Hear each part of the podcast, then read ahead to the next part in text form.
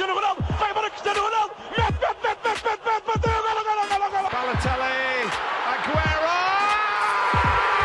Posse de bola para Portugal, vai Éder, vai Éder, vai Éder, vai Éder, chuta, chuta, chuta!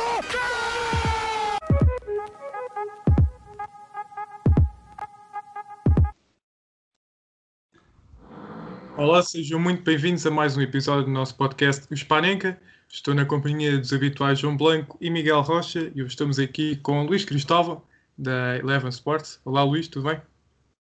Olá, boa tarde e obrigado pelo convite. Nós é que agradecemos por estares aqui connosco nesta conversa. Vamos falar da maior competição de clubes, a Champions, em que ali o Rocha deve estar muito orgulhoso do, do seu Porto. Um, e vamos começar por aí, por uma, por uma análise um, do que foi os oitavos de final da, da Champions. Vou aqui, aqueles que estão a ver o episódio no YouTube, espero eu que estejam a, a ver a tela. Acho que neste momento já está a ser partilhada. Mas pronto, para quem está a ver no. está a ouvir no Spotify uh, e nas outras plataformas de só de áudio, vou aqui relembrar: o Leipzig foi eliminado pelo Liverpool no agregado 4-0, o Barcelona foi eliminado pelo PSG no agregado de 2-5, o Porto passou, mesmo tendo um agregado 4-4, passou pelos golos fora. O Sevilha foi eliminado pelo Borussia Dortmund no agregado 5-4 para os alemães. A Lazio foi eliminada pelo Bayern Munique no agregado de 6-2. O Atlético foi eliminado pelo Chelsea no agregado 3-0. A Atalanta eliminada pelo Real Madrid no agregado 4-1 e o Mönchengladbach eliminado pelo City no agregado de 4-0. Vou começar pelo Luís. Há aqui algum resultado que te tenha surpreendido ou passaram aqueles que estamos todos à espera?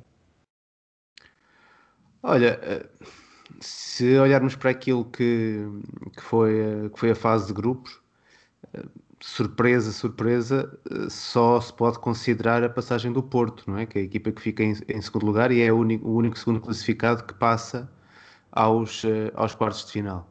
Ainda assim, para quem viu os jogos, provavelmente não, há, não foi assim tão surpreendente quanto isso, tendo em conta que a, a equipa do Porto foi superior durante grande parte da, da eliminatória. Depois, eu diria que o Borussia Dortmund poderá ter sido da, das restantes equipas, ou das equipas que ficaram em primeiro lugar, aquela que tinha tido um, um sorteio que poderia trazer-lhe alguns problemas, eh, na, no, no, caso da, da, equipa do Sevilha. Problemas esses que de alguma maneira foram logo resolvidos também na primeira mão, ou seja, a equipa do, do Borussia Dortmund surpreende, a meu ver, no, no, na forma como vencem em Sevilha e acaba, e acaba aí por, por garantir o, o seu apuramento. Sublinhar depois, em termos de resultados, não, não creio que seja surpreendente o Paris Saint-Germain ultrapassar o Barcelona, mas vencer 4-1 em Barcelona foi um resultado algo inesperado, ainda para mais num, numa fase em que a equipa do, do Ronaldo Koeman tem estado bem melhor e, e, vimos isso no jogo da segunda mão, em que o, em que o Barcelona foi bastante superior à equipa do Paris Saint-Germain, embora aí o, a desvantagem que tinha depois também, também ajuda a explicar isso. Mas esse 4-1, se calhar no somatório de, de todos os jogos disputados entre primeira e segunda mão, é aquele resultado que é mais uh, chocante e que de alguma maneira também resolveu desde logo a eliminatória nessa, nessa primeira, primeira mão. Uhum. Blanco, nós temos aqui algumas equipas que nos seus respectivos campeonatos não estão tão fortes. Uh, claramente, Liverpool está muito abaixo daquilo que costumamos ver. O próprio Real Madrid também não está muito forte, o Chelsea também não. Uh, surpreende a passagem destas equipas e o que é que tiras deste, destes oitavos de final? Primeiro lugar, olá a todos. Uh, relativamente passagem das equipas que referiste, a mim não me surpreende, porque esta a vida das equipas grandes que costumam estar na Liga dos Campeões. Quando uma época corre pior no campeonato, focam tudo na Liga Milionária. Já o Liverpool tinha feito algo semelhante há dois, três anos, quando foi à final com o Real Madrid, e, e viu-se desde cedo, desta época, desde finais de janeiro, que previa que iam fazer o mesmo na Liga dos Campeões e até agora não estão a desiludir. De forma que eu uh, até aponto o Liverpool como sendo um dos principais candidatos por isso mesmo. Relativamente ao Chelsea, é uma nova equipa, é tem uma filosofia totalmente diferente uh, da, que, da era Lampard, agora com Tuchel. por, pá, um exemplo é a defesa, que, é, que é, são processos totalmente diferentes e muito mais eficazes. E a questão Real Madrid é que, por muito mal que esteja na Liga Espanhola, a Champions League vai ser sempre a competição do Real Madrid. E agora com o Sérgio Ramos, as últimas eliminações do Real Madrid foram sempre sem o Sérgio Ramos, sem o Central. E agora com o Sérgio Ramos vamos ver o quão longe podem seguir também nessa eliminatória contra o Liverpool. Mas destes oitavos de final, destacar claramente a passagem do Futebol Clube do Porto, naquela eliminatória épica com os Juventus e o Sérgio Oliveira a fazer alusão também àquela celebração do Costinha em Old Trafford. E também destacar aqui, por exemplo, o Borussia Dortmund de Sevilha, esta eliminatória que foi recheada de gols, também de algumas provocações ali entre o Haaland e o Bono, mas que foi mais uma demonstração de todo o potencial que o Noruegas tem. Uhum. Bem, eu devo ser o único deste painel que consegue falar francês, não é Bono, é Bono. Uh, o Arredes é, é marroquino, mas fica aqui esta nota. Rocha, tentando não falar só do Futebol Clube do Porto e, claro, desta alegria que é o Porto estar na, entre as oito melhores equipas da Europa, uh, surpreendeu-te assim alguma equipa? Bem, olá a todos. Um, de certa forma, uh, tal, tal como o Luís, Uh, diria que o mais surpreendente acaba por ser o Sevilha Dortmund, uh, principalmente no jogo da primeira mão, porque o Dortmund vinha de uma sequência de jogos em que não estava nem de perto nem de longe bem, uh, ao contrário do Sevilha que, que, só ganhava. E o Dortmund ir à casa do Sevilha e marcar três golos foi algo que, que me acabou por surpreender. E depois na segunda mão já as coisas mudaram um pouco. O Sevilha começou a tremer também no campeonato. O Dortmund começou a ganhar embora que não com a frequência que, que nos habituou há algum tempo, uh, mas começou a, a, ter resultados mais positivos. Depois o, o Sevilha acabou por não conseguir dar a volta na segunda mão e, se não me engano, já o segundo gol do Sevilha foi marcado aos 90 e tal minutos. Portanto, seria, seria muito difícil mesmo assim irem para prolongamento, inclusive. Um, outros destaques diria que o jogo entre a Atalanta e Real Madrid isto tudo surpresas como se estivesse a ver uh, antes do, dos jogos, ou seja, eu achava que a Atalanta, uh, principalmente no primeiro jogo, uh, podia ter feito mais, mas acabou por ter um jogador expulso, o Zapata penso também que se lesionou, e isso condicionou bastante a, equipe italiana, e o Real Madrid com o gol do Mendy, acho eu, já quase no fim do jogo, um, acabou por conseguir a vitória e isso também pode ter feito a diferença. Depois no segundo jogo, o Real acaba por marcar mais, mesmo com a jogar já de 11 para 11, mas também eh, a Atalanta podia estar um pouco mais fragilizada e a tentar arriscar mais, e por isso é que acabaram por sofrer ainda mais golos. Um, e claro, o jogo do Porto contra as Juventus, um, nós no episódio que tivemos aqui o Tomás da Cunha, também na Eleven, um, em que falámos do sorteio dos oitavos de final, Uh, eu disse que queria muito que o, que o Ronaldo ganhasse uma Champions pelas Juventus, mas uh, co contra o Porto ia ser difícil. E acabou por acontecer. Eu tinha essa noção que as Juventus, obviamente, uma, tinha uma equipa, pelo menos com as suas individu individualidades, que era superior. Uh, mas o Porto, com uma vitória nos primeiros minutos de cada parte na primeira mão, um, e depois com aquele golo épico, como o Blanco estava a referir, com uma celebração igual ao Costinha do Sérgio Oliveira, aos 115 minutos, foi realmente uma eliminatória épica e que, que vai entrar para a história do Porto com toda a certeza. Bem, um, surpreendente achei um, ali o Leipzig-Liverpool, o facto do Leipzig não ter marcado nenhum gol. Uh, como sabemos, o Leipzig é uma equipa muito ofensiva e não conseguir marcar uma defesa tão uh, fragilizada como está esta época do Liverpool uh, surpreendeu-me. Surpreendeu-me também a não existência de Ronaldo na eliminatória frente ao Futebol Clube do Porto. desde que eu me lembro, talvez a pior exibição de Ronaldo na Champions. Estamos sempre habituados a ver Ronaldo a decidir na Champions, é, é a competição dele o meu nome aqui no Skype está Sr. Champions, mas esse não pertence claramente a Ronaldo. E ver Ronaldo a perder a bola para Manafá, um, pronto, deixa-me assim um bocado perplexo. Ainda estava à espera que o Ronaldo fosse capaz de fazer algo melhor na, na segunda mão, mas a segunda mão foi de Chiesa e de Sérgio Oliveira e de Marchesino, claro. Marchesino jogou muito. Uh, mas pronto, uma passagem do Futebol Clube Porto merecidíssima as Juventus uh, muito mal mesmo E vamos ver agora como é que o Porto sai no, nos oitavos de final. Nos quartos de final, peço desculpa. Falando em quartos de final, tivemos hoje aqui o sorteio. Uh, Ditou-nos o sorteio Manchester City, Borussia Dortmund, Real Madrid, Liverpool, Bayern, PSG e Futebol Clube do Porto, Chelsea. Um, relembrar que se o Porto uh, passar o Chelsea enfrenta Real Madrid e Liverpool e os vencedores entre Bayern e PSG enfrentarão o Man, Man City ou Borussia Dortmund. Blanco, um sorteio favorável ao Futebol Clube do Porto ou haveria aqui uma equipa mais acessível? Olha, eh, nós já tínhamos estado a comentar isso entrando aí hoje e de todas as opções, eu não estou a dizer que esta é mais fácil, mas acho que entre o Chelsea e o Dortmund seria, seriam duas boas opções para o Futebol Clube Porto, eh, tendo em conta o momento de forma das outras. Ou vá, talvez um Real Madrid, mas nunca sabe o que é que um Real Madrid consegue fazer na Liga dos Campeões. Por isso mesmo é que não achei o, o sorteio assim tão desfavorável ao Porto. Sei que vão ter. É uma equipa mais difícil de enfrentar do que os Juventus, claramente. Portanto, o Porto vai ter de preparar bem o trabalhinho de casa contra este novo Chelsea do Tuchel que especialmente contra aquela defesa que eu já referi. Eh, vamos ver se Otávio, Luís Dias, Marega, Taremi dão conta do trabalho. Esperemos que sim, para Portugal continuar representado na competição, mas acho que poderiam ter surgido adversários muito piores, sim. Rocha, o, futebol, o Blanco falou ali em Taremi, Taremi não joga a primeira mão. Como é que achas que o Sérgio Conceição vai montar a equipa frente a este Chelsea? Pois, nem, nem Taremi nem Seja Oliveira. Um, são, duas, são duas ausências que vão pesar na equipa do Porto, sem dúvida.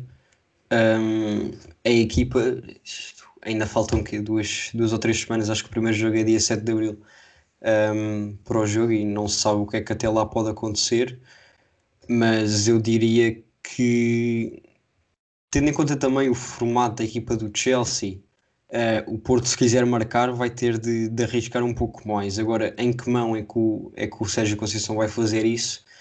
Não sei bem, porque jogando na segunda mão uh, fora, ou seja, os golos valem mais, e aí já temos o Taremi e o Sérgio Oliveira disponíveis. Um, não sei se nessa mão em que ele poderia arriscar um pouco mais vai alterar a equipa, eu acredito que não. Agora, na primeira mão, não me surpreendia se ele no meio uh, usasse o Uribe e Otávio, o Uribe e Gruitch, e depois do, do lado esquerdo onde jogaria Otávio, um, se jogar o Gruitch, Otávio, se jogar o Otávio no meio, uh, punha o Luís Dias, vai, vai variar um pouco. E esta equipa do Chelsea é uma equipa que defende bastante bem, tem muitos golos poucos feridos. Um, e portanto vai ser, vai ser difícil, mas falando também um pouco das outras equipas que poderiam ter calhado ao Porto, eu sinceramente, as equipas que, que não me importava mais terem calhado ao Porto, pelo momento de forma deles, eram o, o Liverpool e o Dortmund.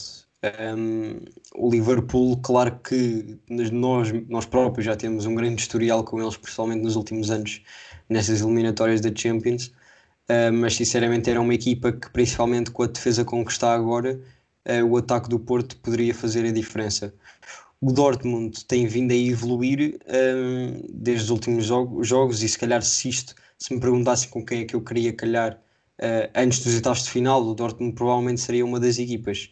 Agora neste momento um, diria que até um Real Madrid seria melhor para o Porto. Agora o Real Madrid com Sérgio Ramos e Benzema, uh, o Benzema é daqueles jogadores que, que não falha. E, e por outro lado, do lado do Chelsea temos Werner, que se estiver nos seus dias de, de Leipzig pode, pode fazer estragos, mas se estiver nas suas, na sua forma como tem estado nos últimos jogos no Chelsea, é, pode ser melhor para o Porto. E portanto, é que isto no fundo nós estamos a, a, falar aqui quem é que seria um melhor, mas isto são tudo equipas de topo e qualquer uma vai criar, vai criar eh, perigos ao Porto. Portanto, é um pouco, é um pouco subjetivo, mas eu de longe, Bayern Munique, PSG e City, esse é que eu não queria de certeza. Luís, concordas que foi um sorteio favorável ao Futebol Clube do Porto? E de que maneira é que o Porto poderá passar por este Chelsea? Favorável não foi. Mas também não sei se haveria a possibilidade de, de, dentro deste lote de sete equipas, ter um sorteio muito favorável. Eu diria que a equipa do Borussia Dortmund é aquela que é um bocadinho mais uh, humana, digamos assim, uh, das, das sete que, que chegaram aqui ao, aos quartos de final e que poderia de alguma maneira agradar ao Porto jogar contra, contra esse Borussia Dortmund que é uma equipa algo insegura em relação à, àquela que é, que é a sua ideia para, para o jogo, uh, muito baseada em individualidades, e, e, isso poderia de alguma maneira beneficiar o, o Porto, porque acredito também que já foi isso que, que, beneficiou o Porto no jogo contra a Juventus. O Chelsea, com o Lampard, se calhar entrava dentro dessa, desse enquadramento, e com, com o Tuchel sai completamente de, dessa linha. É uma equipa muito mais coletiva, com um coletivo muito mais forte nesta fase. Uma equipa que, como vimos na, nas, eh, nos dois jogos frente ao Atlético de Madrid, consegue dar resposta a, a todo o tipo de desafio que, que, lhe é colocado pelo adversário. Se for preciso ser uma equipa de posse, é. Se for preciso ser uma equipa que defende e que aposta mais na transição, também consegue ser. Um, é uma equipa muito mais difícil de travar. Uh, acredito que, uh, até tendo em conta a ausência, a ausência do Taremi e do, do Sérgio Oliveira, que o Sérgio Conceição vai ter muita tentação de jogar com, os com três centrais frente ao, frente ao Chelsea, até pela, pela forma como, como o Sérgio Conceição tem, gosta também de, de alguma maneira, espelhar uh, as equipas adversárias neste, neste tipo de encontros, para procurar a partir daí ter uma melhor forma de controlar aquilo que o Chelsea acabar por ser. Porque essa para mim é a grande incógnita, incógnita na preparação deste jogo. É, como é uma equipa que consegue ter essas eh, boas respostas uh, ao contexto que, que, lhe é colocado, é mais difícil uh, definir em termos estratégicos como enfrentar. Portanto, é, é mais difícil uh, saber como é que a equipa vai a jogo. Não é uma equipa que tem, não tem um plano tão definido quanto, por exemplo, se, se estivéssemos a falar de um, um Real Madrid ou de, ou de, um Liverpool, que sabemos que são equipas uh, mais fixas em termos do, do, dos seus planos, ainda que as individualidades de, dessas duas equipas também não facilitassem, digamos assim, uh, o encontro contra, contra a equipa do, do Porto. O Chelsea tem outra característica em que se aproxima uh, aí do Porto, que é o facto de não ter, não estar numa posição muito confortável na, na Premier League, ou seja, está a lutar para ficar no, nos quatro primeiros uh, e vai ter agora um jogo com o Aston Villa já, é, já é este próximo fim de semana uh, que, que aliás quem vai jogar com o Aston Villa é o Tottenham o Chelsea joga com o Southampton, se não me engano. Mas uh, a equipa do Chelsea vai, vai até, até jogar contra o Porto, ter dois jogos em, em que precisa de, de alguma maneira vencer para, para ir solidificando esse quarto lugar, pelo menos na, na Premier League enquanto a equipa do Porto está numa corrida pelo título, mas também está numa corrida por garantir o, o lugar uh, Champions, o, pelo menos o segundo lugar, na, com, com, o Braga e com o Benfica. E, portanto, aí são duas equipas que se aproximam, ou seja, são duas equipas que não podem pôr toda, toda a carne do seu assador só na, na Champions, têm também uh, projetos e, e, objetivos para, para atingir no, nos respectivos campeonatos. Uh, o que não se passará com, com algumas das outras equipas que estão nesta, nesta fase.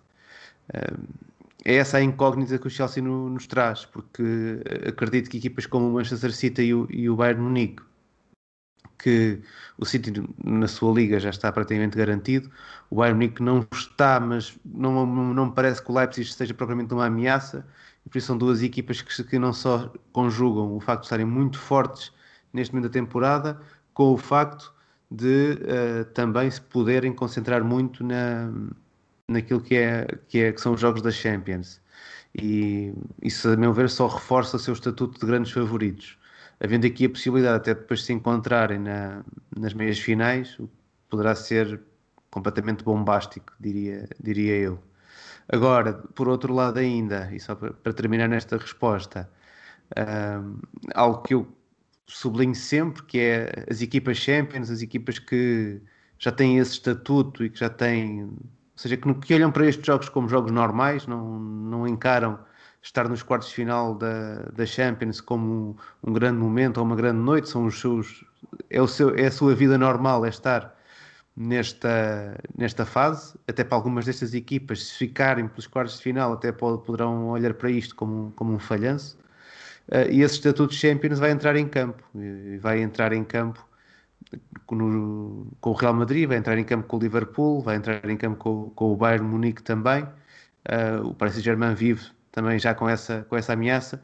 O Chelsea não será tanto esse o caso e, portanto, dentro, desta, dentro de tudo aquilo que poderia uh, ocorrer ao Porto no, no sorteio de, de hoje, eu creio que é uma equipa que chega num momento muito forte e isso não é provavelmente positivo para, para o Porto, mas também sabíamos que o Porto iria ter sempre que superar de forma uh, fabulosa uh, para, para chegar às meias finais.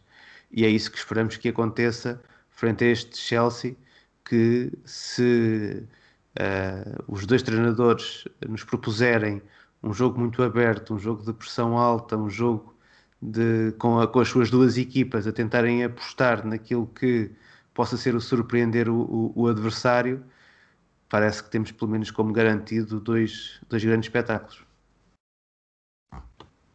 Também concordo com o Luís. Acho que não foi uh, a equipa ideal para o Porto, visto que Thomas Tuchel é um treinador muito inteligente, um treinador que prepara muito bem as suas equipas e acho que o Dortmund com as suas fragilidades defensivas e dependendo sobretudo de Haaland, Brandt e Sancho um, seria muito mais acessível. Claro que é, é muito complicado parar, parar principalmente o Haaland, um jogador muito rápido, muito forte, uh, dá dois toques na bola e consegue fazer um gol Portanto, acredito que talvez a mais acessível fosse o Dortmund. Agora, claro, também não é mais difícil o Chelsea. Apesar de, ser uma equipa complicada, pode jogar em, em três centrais e consegue desdobrar-se no, outro sistema tático muito facilmente, uh, com jogadores muito, muito bons, como Kanté, que, é, que foi o homem do jogo frente ao Atlético, se não me engano, uh, que é um jogador muito forte, Uh, e vamos ver como é que o meio campo do Porto vai lidar com, com Kanté, porque estando jogadores criativos como Sérgio Oliveira, até o próprio Otávio, quando não está numa ala, estarem ali bloqueados por Kanté, vamos ver como é que resulta. Mas creio que o, o Futebol Clube Porto tem, tem hipóteses de passar. Um, agora tem de ser uma equipa muito pragmática. O Marega não se pode dar ao luxo de falhar aquilo que falha no campeonato porque acredito que as oportunidades vão ser raras, como foram contra a Juventus, e então tem-se de finalizar assim que possível. Bem, sabendo agora o sorteio dos quartos de final, vamos aqui tentar fazer a nossa final e, quem sabe, até mesmo a nossa equipa vencedora. Rocha, tirando o clubismo, para ti, como é que quem é que passa às meias finais e a final e o sucessivo vencedor desta edição da Champions?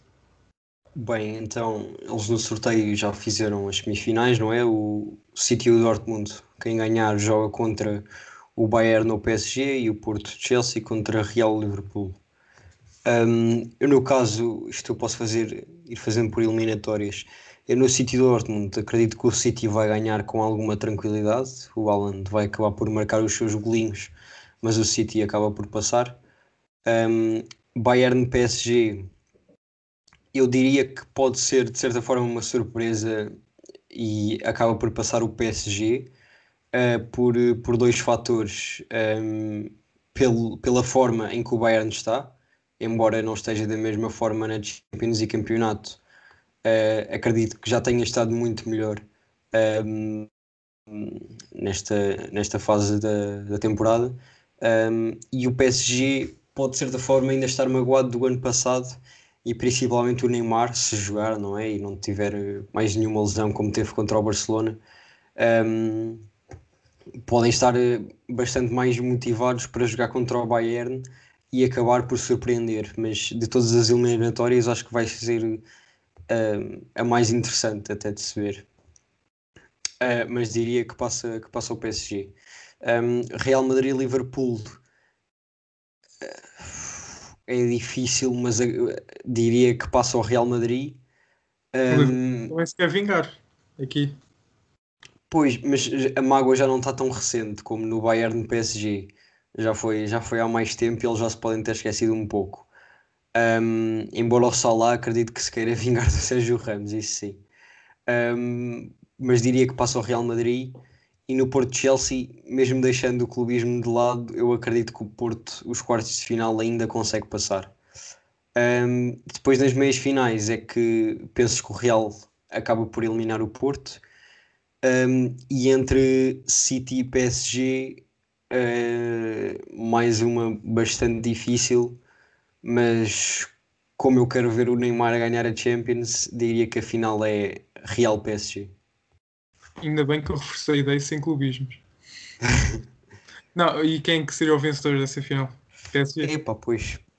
Isto não é que seja o mais credível, porque eu acredito que o City acaba por ser o favorito contra o PSG, mas é mais uma vontade, uma vontade deixando de lado o clubismo, porque se fosse vontade 100% ia ao Porto à final, não é? Mas sim, acho que pode ganhar o PSG. Bloco? Bem, vou, vou pela mesma ordem do Rocha. Vou Manchester City Dortmund. Acho que passa o City. Acho que vai ser um jogo muito aberto, com bastantes golos, mas que passa ao City. Depois, a equipa que, eles, que o City irá enfrentar, que vai ser entre Bayern e PSG, acho que passa o Bayern porque, apesar de tudo, acho o Bayern mais a equipa que o PSG atualmente, independentemente do momento de forma, e já sabemos o que é que um ataque como Lewandowski e Gnabry e Coman e, com todas, e o Müller, todas essas armas lá para a frente conseguem fazer na Liga dos Campeões. Viu-se isso o ano passado contra o Barcelona, contra o Lyon e também na própria final contra o Paris Saint-Germain, embora de forma muito mais discreta. Uh, aqui prevejo um jogo mais fechado, não, não prevejo. Também previ isso na final do ano passado que ia haver muitos gols, uh, porque tinha Neymar Mbappé de um lado, depois o Muller e o Lewandowski do outro. Acho, acho que vai ser algo, algo parecido. Acho que vai ser um jogo meio fechado aqui, mas que passa ao Bayern Munique. Portanto, City e Bayern na semifinal. Depois, Real Madrid e Liverpool. Para mim, isto é mais complicado. Para mim, acho que esta é mesmo a mais equilibrada. Uh, Real Madrid e Liverpool. Eu acho que vou para o Liverpool precisamente porque acho que eles estão com mais querer, com mais garra neste momento devido à má prestação no campeonato e também devido a uma espécie de vingança na final de Champions de 2018. É verdade que entretanto ganharam uma e que o sentimento pode não estar tão forte como por exemplo ao PSG, mas acredito, porque o plantel é praticamente o mesmo, portanto acredito que esse sentimento ainda esteja bastante presente, principalmente a jogadores como Salah, e, e, acho que vai ser um pouco por aí, portanto acho que passa o Liverpool. Daí passamos para o Porto Chelsea. Acho que o Porto tem, tem capacidade para ultrapassar o Chelsea no sufoco. Acho que, acho que tem as armas para isso. Acho que pode acontecer.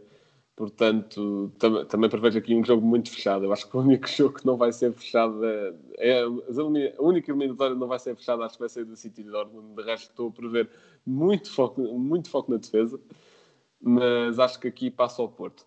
Depois, semifinais, num City Bayern de Munique. Epá.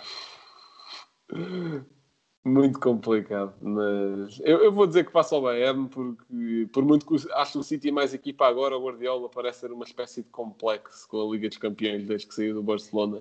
E acho porque ele pensa sempre demasiado e cria táticas demasiado estapafúrdias para estes jogos decisivos. Portanto, eu, eu, acho que vai acontecer o mesmo, infelizmente. E vamos ter Bayern na final mais uma vez.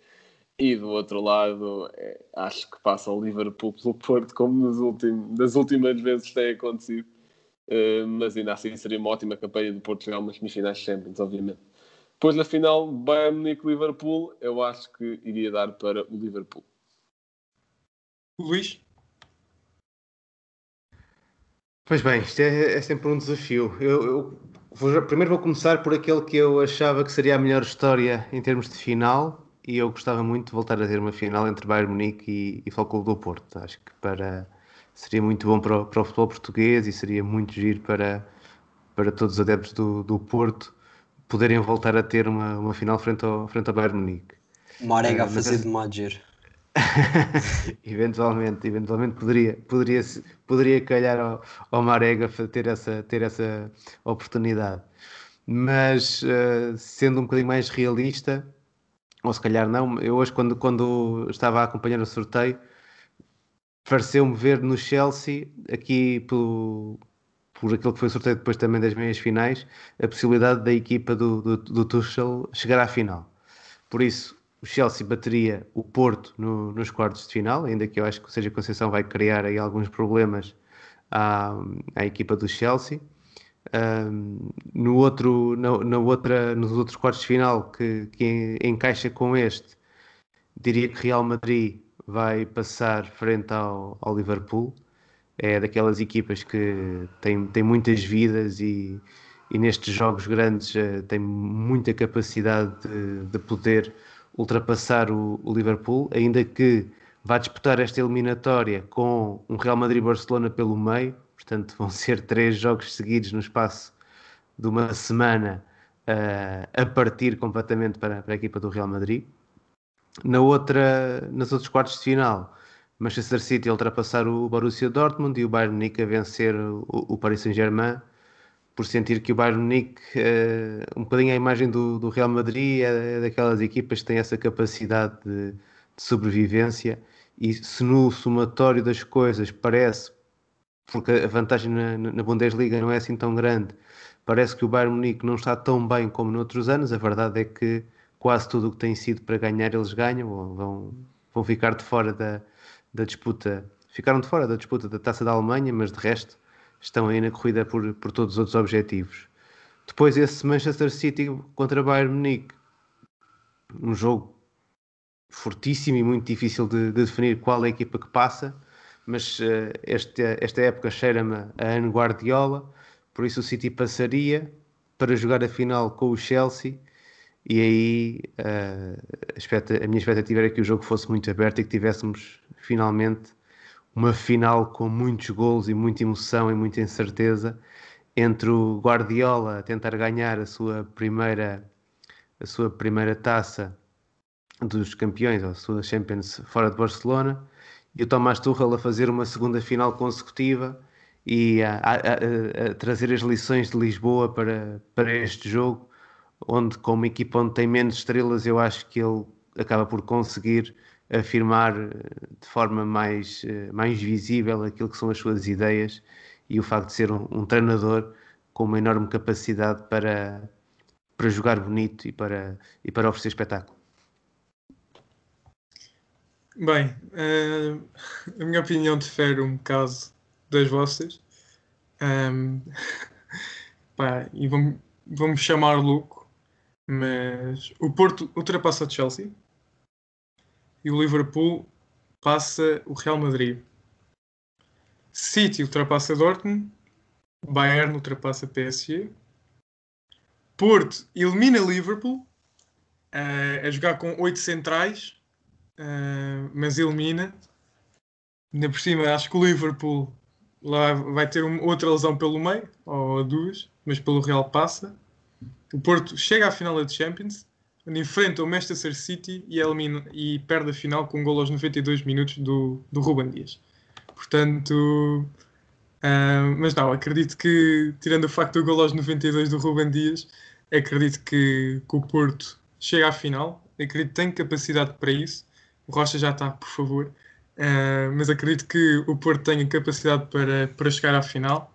Mas isto, isto, também é uma questão de gosto. Quero muito ver o Guardiola ganhar eh, a Champions eh, fora de Barcelona, também com uma equipa cheia de jogadores que passaram pelo, pelo Benfica. Claro que também dava, dava esse gosto especial de ver um jogador do Benfica a marcar ao Porto na final. Pode, para depois o Bernardo meter nas redes sociais que esta soube bem. mas pronto, acredito na vitória do City nesta Champions. Eu já três ou quatro épocas que venho a dizer que o City vai, vai ganhar a Champions, mas acredito que possa ser, possa ser este ano. Bem, para quem não sabe, uh, a partir de 2024 a Champions irá ter um novo formato. Um, ou seja, vai deixar de haver fase de grupos, mas deixar aqui mais para, para o Blanco. Blanco, queres-me falar como é que vai ser esta, este novo formato de Champions e que ou seja, o que é que isso pode trazer de novo ao futebol? Então, este novo formato da Liga dos Campeões está previsto começar em 2024, mas não, acho que não é ainda 100% certo. Acho que a UEFA ainda tem de aprovar o que é que é, mas tudo indica que sim, que vai acontecer. Vai neste mês. Pois, porque eh, também porque eles vão ter umas reuniões também devido à Conference League e conflito de horários. Vai ser discutido muita coisa nessas reuniões da UEFA neste mês. Mas eu acho que eles também vão fazer isso como uma espécie. Porque os clubes grandes estavam a fazer muita pressão para uma Superliga, a FIFA e a UEFA já disseram que não de forma alguma. E como esta Liga dos Campeões vai, ser, vai ter mais quatro vagas, sendo cada uma das quatro para uma das top quatro ligas, se não me engano, dá sempre para os clubes chamados grandes terem praticamente lugar cativo na Liga dos Campeões, até porque um dos maiores, digamos, defensores desta ideologia era o Agnelli da Juventus, que queria um lugar praticamente cativo na Liga dos Campeões e nos últimos três anos foi eliminado para Ajax, Lyon e Porto. Portanto, parece que as equipas grandes querem deixar de se esforçar para terem, em primeiro lugar, para se qualificarem para a Liga dos Campeões e, em segundo, para terem boas prestações na mesma, de forma a que isto iria melhorar um pouco as coisas. Agora, basicamente, deixa de existir fase de grupos, as equipas jogam entre si num formato parecido a uma Liga Nacional. O que eu, o que eu não percebi de facto, eh, mas pode ser algum erro de pesquisa meu, é que não acho que seja tudo, ou seja, não acho que seja uma liga com as 36 equipas todas umas contra as outras, porque isso nem, nem havia calendário para tal, e depois ainda para os outros primeiros lugares terem os quartos entre si, porque isso também vai acontecer. Uh, acho que aquilo vai ser dividido em, em, eh, em, dois grupos grandes, ou vai em duas espécies de divisões, se não me engano, mas corrijam-me se estiver errado. E depois os oito melhores, ou seja, os quatro melhores classificados de cada uma das mesmas, formam uns quartos de final. E este vai ser o, novo formato da Liga dos Campeões, pelo que eu consegui entender da minha pesquisa. Se estiver errado, corrijam-me, por favor. Bem, também, claro, tive de pesquisar, que eu também não sabia que, que a Champions iria mudar de formato, portanto também fui, também fui pesquisar uh, e vi algumas coisas diferentes, ou seja, e acho que depois aqui o Luís nos pode dar assim uma, umas luzes, porque nós não pescamos nada disto, como já vamos a dizer, dizemos desde o início do podcast. Um, e o que eu percebi eram 36 equipas, como tu disseste, ou seja, mais 4 do que as atuais 32, ordenadas pelo co coeficiente da UEFA. O que é que isto quer dizer? Não sei. A verdade é que poderá vir a ser assim.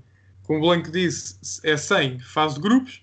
Um, e depois eu vi que as 8 melhores passavam e as 8 as outro, ai, as 8 as outras 8, 8 equipas jogariam uma espécie de playoff. Um, eu não sei, Rocha, tens alguma informação a acrescentar a isto? Ou não buscamos mesmo nada disto? Não, é só aquela questão de não fase de grupos e de também não é campeonato jogar todos contra todos, porque isso, como o Blanco disse, não, não havia calendário para isso, mas cada equipa vai ter 10 jogos, acho eu. Uh, seria, não sei se seria por sorteio ou por algum tipo de critério, mas cada equipa uh, teria, faria 10 jogos uh, e por isso é que também ainda vai a votações porque não sabe se todas as federações são, são a favor disto ou não porque ia fazer com que cada clube tivesse mais quatro jogos um, em outubro do que, do que o normal. Um, mas, mas sim, acho que acabaram por explicar bem, de certa forma. Isso, a questão do coeficiente tem a ver com, com o ranking uh, de, cada, de cada clube, não é?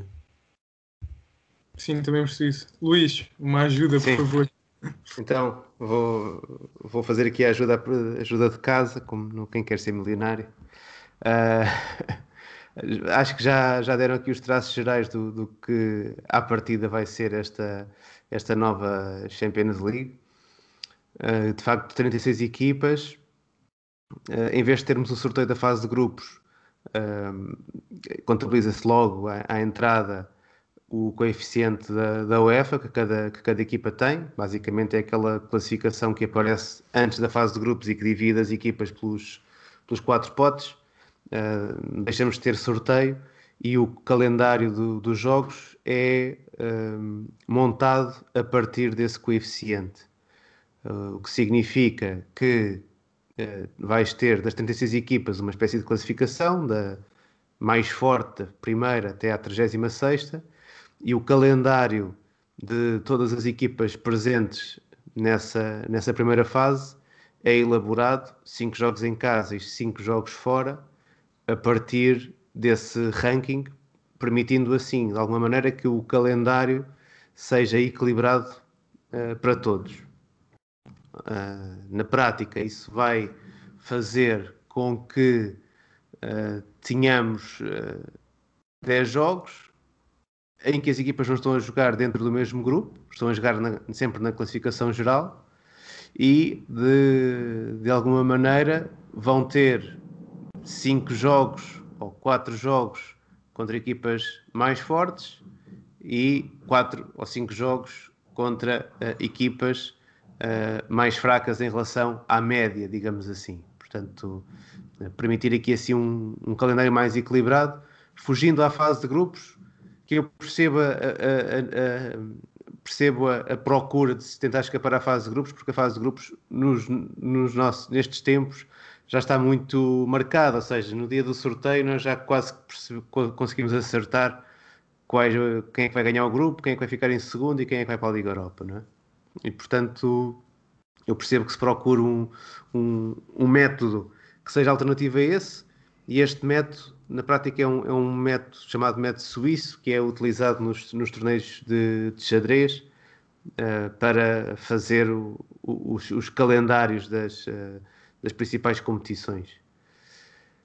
Como é que isto vai depois ser na realidade? Confesso que teria que ver para, para perceber, até porque acho que é um método que nunca foi utilizado no, no futebol e é um método que, num desporto coletivo em que o, as equipas mais fortes têm capacidade de contratar jogadores às equipas mais fracas, não sei se terá o mesmo efeito ou não, porque na, na prática tu vais continuar a ter jogos mais equilibrados e depois jogos muito desequilibrados, porque quando jogar o primeiro contra o 36, uh, eh, inevitavelmente vais continuar uh, a ter aqui uma grande diferença de valia entre, entre as duas equipas. Depois, aquilo que vai acontecer em termos de classificação é que os oito primeiros entram diretamente para os, 16, do, os oitavos de final e, e as outras, as outras 16 equipas seguintes vão disputar uma eliminatória portanto, pelo meio uh, para encontrar os outros oito clubes que passam aos oitavos de final. Portanto, na prática, entre o nono ao vigésimo quarto, essas equipas vão estar também apuradas para uma eliminatória uh, até chegar aos oitavos de final. E só as últimas oito equipas é que ficam então de fora da, da, da fase a eliminar. Isto também tenta responder à ideia de ter mais jogos a eliminar, que é, acho que é uma coisa que toda a gente percebe que dá jogos mais interessantes, não é? E de alguma maneira, para não regressares ao, ao, àquele que era o esquema original da, da Taça dos Campeões Europeus, em que era sempre eliminar desde, desde o início, para criares mais jogos, crias aqui esta, esta primeira fase que pá, eu acredito que vai ser algo confusa, porque imaginemos, eh, podes apanhar jogos contra um Real Madrid e um Barcelona que estão fortes no ranking, mas que, por exemplo, este ano, se tu jogasses contra Barcelona uh, em outubro e contra Real Madrid em novembro, eram jogos, não digo que fossem jogos acessíveis, mas eram jogos contra equipas que estavam mal, não é? Ou pode acontecer o contrário, que é apanhares um, um Porto, ou apanhares um Ajax, ou apanhares uh, uh, uma equipa que, que venha de fora deste top 5 de, de, das Big Leagues e que na classificação global vá aparecer mais para o meio ou para baixo, 20 e tal equipa, não é?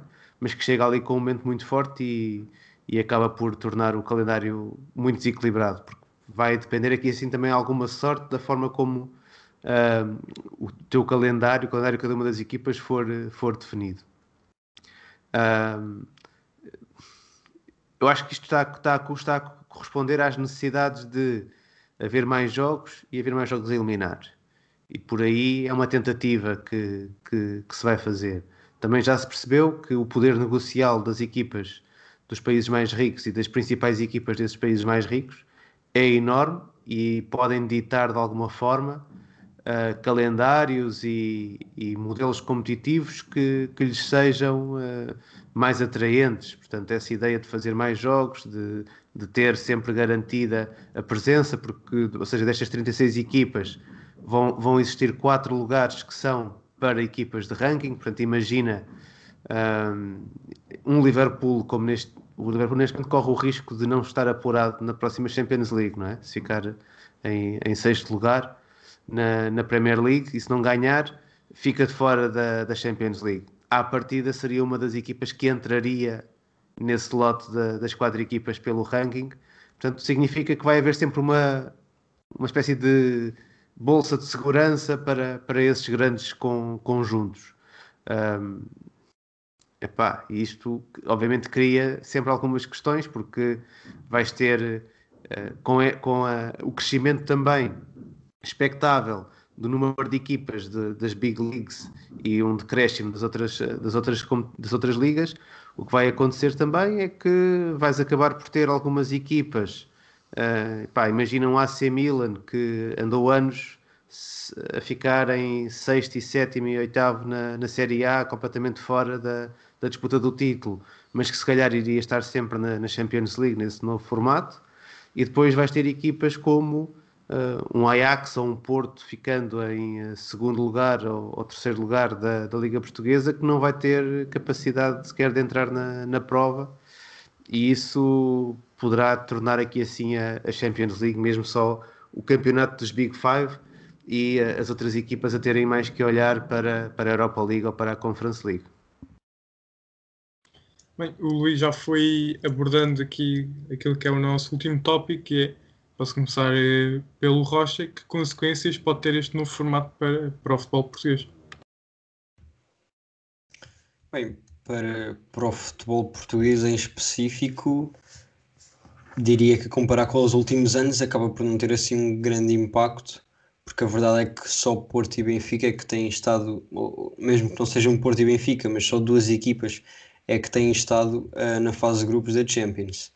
Um, e a verdade é que se fôssemos a ver, eu estava agora aqui a ver, e, e se fôssemos ao, ao ranking do coeficiente das equipas uh, na UEFA, o Sporting aparece em 32 lugar, ou seja, também teria lugar um, neste, neste novo formato, ou seja, mais uma equipa para além das que, das que temos tido nos últimos anos.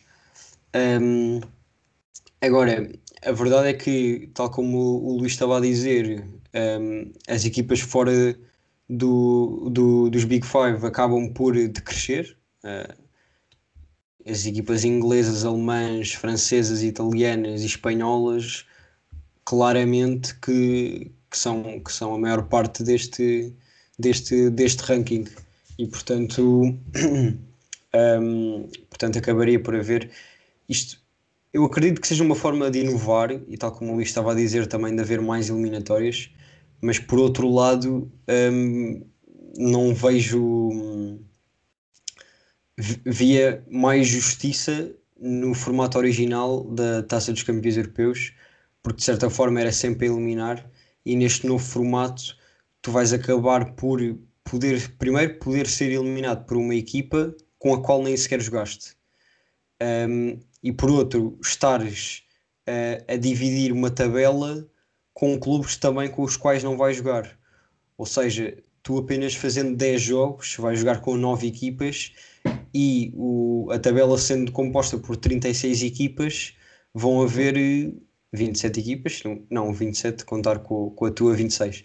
Uh, 26 equipas com, a, com as quais tu não vais jogar e, e podes ser eliminado por qualquer uma delas, quer seja para não, não indo às 8 que, que, passam aos 16 avos de final, oitavos de final, um, ou acho que são eliminadas para o playoff, o, o que for. Portanto, em termos de justiça, é assim um pouco dúbio. Agora, vamos ver primeiro se é aprovado. Depois, se for aprovado, acho que está previsto que fique assim até 2033. Um, portanto, são nove anos neste formato e claro que é sempre boa inovação um, e veremos, vamos ver como é que resulta. Tenho as minhas reservas, mas acredito que de certa forma também vai dar bons espetáculos, isso sem dúvida. Bem, eu acho que, e peço desculpa por ainda não estar a dar a opinião ao Blanco, sendo o moderador, mas acho que é prejudicial, eh, principalmente tendo em conta que o nome da prova é ou era Taça dos Campeões Europeus, não Taça dos Campeões das cinco maiores ligas europeias ou seja, acho que vai ser sempre prejudicial para o, para o futebol português. Ou seja, sendo que a Premier League tem quatro vagas uh, e há, isso não, exato, tem quatro vagas. Uh, a Liga Espanhola tem, tem 13 e acho que a quarta vai a playoff, se não me engano. Ou seja, enquanto que neste momento uh, a Liga Portuguesa, uh, tirando esta época que o segundo lugar já vai, mas nos, nos últimos anos tinha, teve um lugar e o segundo lugar da Liga Portuguesa ia a playoff, acho um bocado, um bocado injusto mas compreendo, ou seja, claro que o grande objetivo desta, deste novo formato é também as receitas, fazer uma boa receita um, com o espetáculo que é o futebol, e portanto, sendo assim, compreende-se, um, mas acho que vai ser sempre prejudicial para o futebol português, porque, como Miguel estava a dizer, há uma grande probabilidade de uma equipa portuguesa ser eliminada por uma equipa contra a qual nem sequer jogou, porque uma equipa portuguesa eh, não é, não, normalmente não goleia uh, e um dos critérios para passar há de ser, claro, os golos. Uma equipa portuguesa normalmente vê-se na Champions 1, 2, 3, vá, 3-0. Quando vemos equipas das principais ligas europeias a vencer 4, 5, 6. portanto, acho que nesse aspecto a passagem de uma equipa portuguesa vai ficar sempre muito condicionada. Mas pronto, não sei. Concordas com isto, Blanco? E imaginando também que, por exemplo, o Braga surpreende e é campeão, não tem passagem, não é? Exato, por exemplo. Não, mas calma, pelo, pelo que eu percebi, não é sempre pelo coeficiente UEFA, porque senão estariam as não, primeiras o, 36 o Braga mais sendo campeão teria. Sim, pois, o Braga sendo campeão seria, Ah, seria ok, apurado. ok. Então Pois os existem campeões é- seriam sempre. Existem lugares extra uh, para, para equipas de coeficiente UEFA, ou seja, a partida serão quatro vagas de equipas que, que, Ah, ok, ok. que terão essa qualificação. O que isso significa é que se uma equipa grande europeia tiver uma época ou duas épocas que as coisas corram mal, à partida vai conseguir estar na mesma na Champions League. Sim, exatamente. E há bocado Rocha diria que, por exemplo, o Sporting neste cenário ter- teria lugar ga- garantido. Pois, nesse, está- neste caso não, não é? Pois, porque está em 32 lugar, mas não, porque isso, isso dependeria se tivesse quatro equipas à frente dele do, no coeficiente do UEFA que não se qualificassem através dos campeonatos nacionais, o Sporting não iria na mesma, a menos que se qualificasse pela Liga Nós. E o que eu destaco deste novo formato são, são principalmente dois fatores. O primeiro, que é essa questão da justiça, que o, que o Rocha destacou, só que a- aquela questão de seres eliminado por equipas que nem, contra as quais nem jogaste não me faz assim tanta confusão, até porque nós temos algo parecido com isso agora até no próprio formato do europeu de seleções, porque eh, passam o primeiro e o segundo lugar, só depois passam os dois ou três melhores terceiros lugares, e entre eles eles não jogam. Eh, de forma a que Portugal até ganhou o Europeu 2016 dessa forma. Passámos a fase de grupos sendo o melhor terceiro lugar, eh, ou o segundo melhor, sendo um dos melhores terceiros lugares, basicamente. Mas quando nos dá jeito é bom. Sim, exato, lá está. Isto pode ter Não, mas dar e jeito, Portugal, dar. Portugal, todos os clubes que eliminou, jogou contra eles. Não. Como? Como? Então, Portugal, sendo um dos melhores Tiveste, terceiros tiveste lugares, terceiros lugares que houve houve equipas que ficaram em Ah, terceiro entre os lugar terceiros não- lugares. Exatamente. Ok. E, e ok. que aí, por, por, por exemplo, aí nesse caso tem muito que ver com como é que são, como é que é cada grupo, não é? Ou seja, eh, equipas com um grupo mais difícil poderão acabar por ter mais dificuldades para seleções, para, para, para conseguir esse apuramento. Aqui, aqui neste formato, o que eu acho que há a possibilidade de acontecer, e isso seria muito castigador, é, é por exemplo, eh, uma equipa portuguesa que entre com um ranking mais baixo acabar por ser eh, por ter um calendário em que joga contra quatro ou cinco equipas que acabem por ficar no- nos primeiros oito. Ah, isso pode acontecer, porque a classificação final nunca, é- nunca tem muito a ver com o ranking, não é? Mas por, por esta distribuição podes acabar por ter esse azar, que, que é todas as equipas mais fortes com quem tu jogas são todas equipas que estão numa boa época e apuram-se eh, e apuram-se a maioria das equipas com quem tu jogas, como pode, ter, pode haver outras equipas que acabem por, nos seus 10 jogos, se calhar só encontrarem duas ou três equipas que conseguem ficar nesse top 8, percebes? E isso vai depender um bocadinho aqui da, da sorte também, acho eu. Sim, exatamente. Isso também já ocorre um pouco no- na fase de grupos que temos hoje. Isso também depende muito da sorte. Pode-se tanto apanhar gigantes num ótimo momento de forma, portanto, basicamente estão no pote 1 e pote 2 e estão num bom momento de forma e vão passar. E também, ao mesmo tempo, podes apanhar uma equipa do pote 4, que é a equipa mais difícil do pote 4 e que veio de uma ótima época no Campeonato Nacional. E, oh, e tal como pode acontecer ao contrário, claramente. E, e, acho que também vai ser um pouco isso que vai se passar aqui. Ou, ou, tens muita sorte ou não tens nenhuma, mas acho que normalmente o que vai acontecer é, é tal coisa moderada, daí ser um sorteio. A segunda coisa que eu gostaria de destacar é a necessidade da UEFA, tal como o Rodrigo já estava a dizer, fazer tudo para as receitas, daí mais jogos, para mais receitas televisivas, para mais receitas de bilheteria, daí a criação da terceira competição da UEFA, a Conference League, que vai começar para o ano que, que até. Porque em termos de espetáculo, por exemplo, agora vou focar um pouco mais na Conference League, não sei até que ponto ajuda mais, sendo que os jogos não são ao mesmo tempo dos jogos da Liga Europa, nem vão ser num dia diferente. Portanto, não se pode, neste caso, dizer que é para beneficiar o espetáculo. Tal como neste calendário da Champions League, ok que vamos ter mais jogos, uh, acho eu, mas também muitos vão ser ao mesmo tempo. Até aquele, inclusive é aquele playoff entre as tais 16 equipas que fiquem ali entre o nono e o 20 e qualquer coisa lugar. Portanto, vai ser muito, muito ao mesmo tempo, muita concentração de jogos, mas como temos mais, há mais espetáculo e, e acho que esse é o argumento da UEFA sem ver outras vertentes. Luís, achas que esta competição vai ser. Ou seja, vai impedir com que, por exemplo, o Futebol Clube do Porto possa chegar tão longe como está a chegar hoje uh, na Champions? Acho que não. Acho que vai sempre haver espaço para que, que uma equipa como, como o Porto possa conseguir chegar a essa fase. Vai ter vida mais dificultada, porque não ficando nos primeiros oito, vai ter aquela eliminatória extra para ultrapassar antes de chegar aos oitavos e depois terá que nos oitavos defrontar um, um dos top 8 uh, eh, e por aí, por aí fora. Até acreditando eu que as equipas que ficarem nos primeiros oito lugares vão, neste caso, ser realmente equipas que estão em, em excelente momento. Uh, porque, um, ou seja, o sorteio da fase de grupos, como temos agora, acaba por proteger uh, bastante algumas equipas que, apesar de um ou dois resultados menos bons, depois conseguem, conseguem recuperar e ficarem na mesma no primeiro lugar do grupo. No outro formato, creio que uh, as principais equipas vão estar na frente, mas acredito que vai haver um bocadinho maior competitividade e maior realismo nesse apuramento dos, dos mais fortes e por isso depois ali na chegada aos quartos de final haverá aí se calhar uma dificuldade extra. Agora, eu acho que a grande questão, e o, o, Fernando Gomes, o Presidente da Federação, já, já falou nisso numa entrevista recente, a grande questão vai estar daqui até 2024. Porque daqui até 2024 uh, vai-se manter a discussão sobre o número de vagas para, para cada país.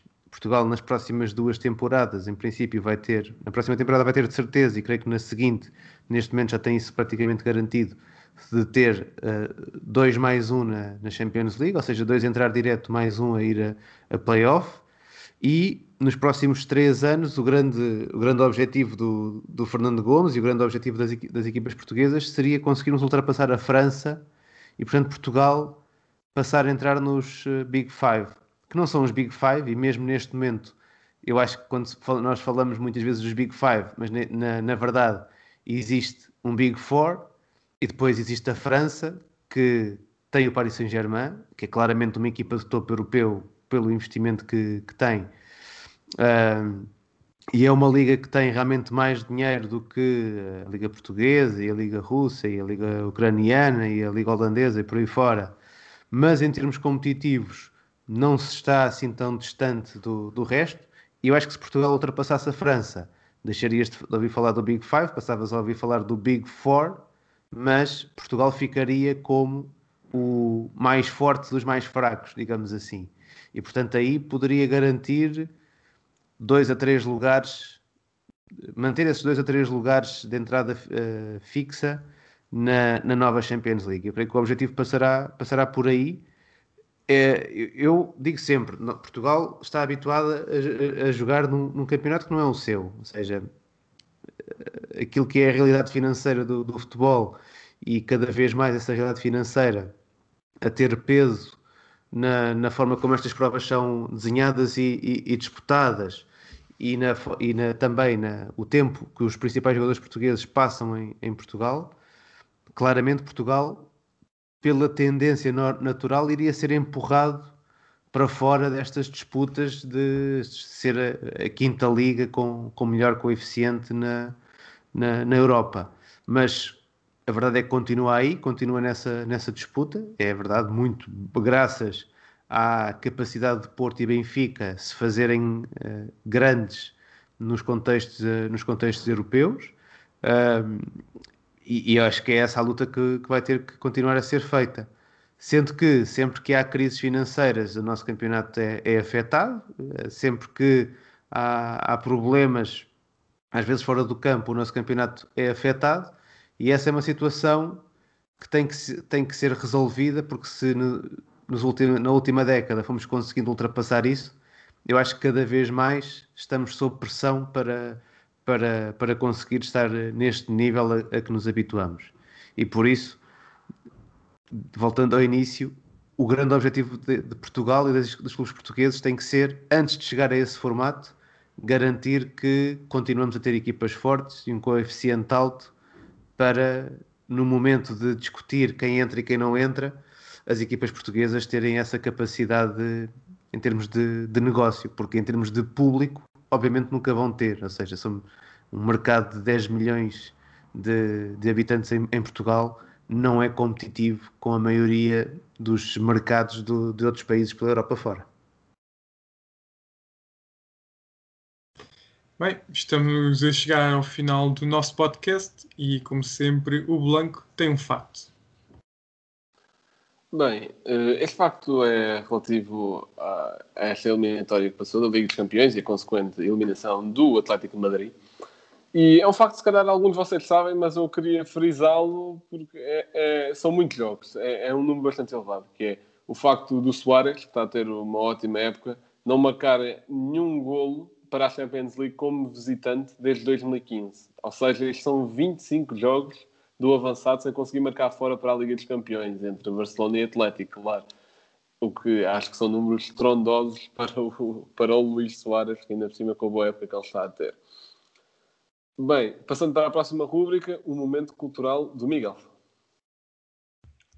Bem, hoje tenho duas, duas sugestões, só para não me chatearem por eu não sugerir sempre livros.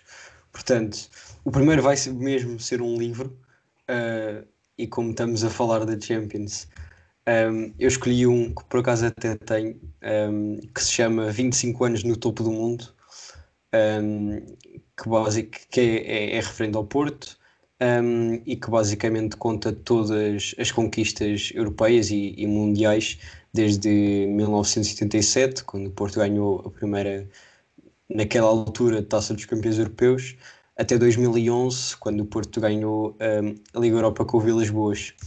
E, e a segunda sugestão um, é uma série que saiu hoje, no dia em que estamos a gravar, e já que o Luís é da Eleven, também é um desporto que passa na Eleven, que é a Fórmula 1. Um, saiu a terceira temporada de Drive to Survive e eu já comecei a ver, ainda não acabei, mas espero acabá-la. E, e, é também aqui mais uma recomendação. E agora o Rodrigo também tem o seu emplastro, não é? Uhum. Bem, eu tinha pensado num, mas achei que esse era demasiado óbvio, que é o Douglas, lateral direto, que supostamente ganhou a Champions, mas depois a UEFA tirou-lhe a medalha de vencedor de Champions de 14-15 pelo Barcelona, lateral que passou pelo Benfica, emprestado pelo Barcelona, uh, foi para a Turquia, agora não faço ideia onde é que ele está. Um, mas pronto, claramente um, um, flop, tanto no Barcelona como, como no Benfica. Mas o que trai aqui, ou seja, para também o emplastro não serem só maus jogadores, é um jogador que não venceu a Champions, mas, ou seja, porque não estava inscrito, mas ainda não fazia parte também do plantel principal do Bayern nessa altura, uh, que é um jogador que atua no Tottenham atualmente, dinamarquês, Pierre Højbjerg. Ele jogou no Bayern Munique uh, entre 2013 e 2015, quando foi vendido por 4 milhões para o Augsburg. Ele depois voltou ao Bayern Munique em 15-16, onde depois foi vendido para o Schalke Uh, e depois voltou ao Bayern e o Bayern vendeu para o Southampton e hoje está, está no Tottenham, como sabemos. Portanto, fica aqui a nota de que Oibjerg jogou no Bayern Munique. Não sei se vocês sabiam, Também só descobri pesquisando para, para este episódio. Acho que é um médio de muita qualidade. Portanto, para não acharem que o Emplastro são só flops, uh, fica aqui esta nota. Bem, chegamos ao final do nosso episódio. Uh, mais uma vez agradecer ao Luís por ter aceitado o nosso convite para falarmos da maior competição de clubes do mundo. Espero que tenham gostado, já sabem. Uh, Sigam-nos no Instagram, Twitter, Facebook. Blanc, como é que funciona o Clubhouse? Que infelizmente ainda não saiu para, para Android. É seguir ou como é que é? Não, é seguir. Podem seguir tanto os perfis aqui da malta daqui do painel, portanto, neste caso só eu e o Rocha, ou podem seguir os clubes, que é uma espécie de páginas do Facebook, fazendo assim essa analogia. Uh, podem ter o clube o Spanenga, que é uma coisa só aqui do podcast, ou podem ter o Clube de Futebol em Portugal, que é uma parceria do nosso podcast com o podcast do Pedro Machado do 120 Segundos de Bola. E é, assim, é um clube mais geral, também tem, tem muito mais seguidores e membros, também porque ainda não fizemos nenhuma reunião só no nosso clube, porque ainda estamos à espera do Rodrigo. Mas pronto, quando sair para, para Android, eu estou, eu estou lá. Portanto, se não gostam da plataforma onde estão a ouvir, o que é um bocado estranho, mas têm sempre a hipótese de YouTube, uh, com imagem, uh, Spotify, uh, entre outras. Portanto, espero que tenham gostado, fiquem bem e até à próxima.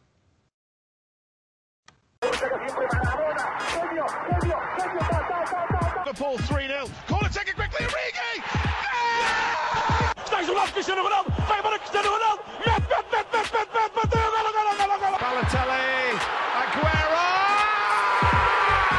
De bola para Portugal. Vai Éder, vai Éder, vai Éder, vai Éder. Chuta, chuta, chuta. Gol!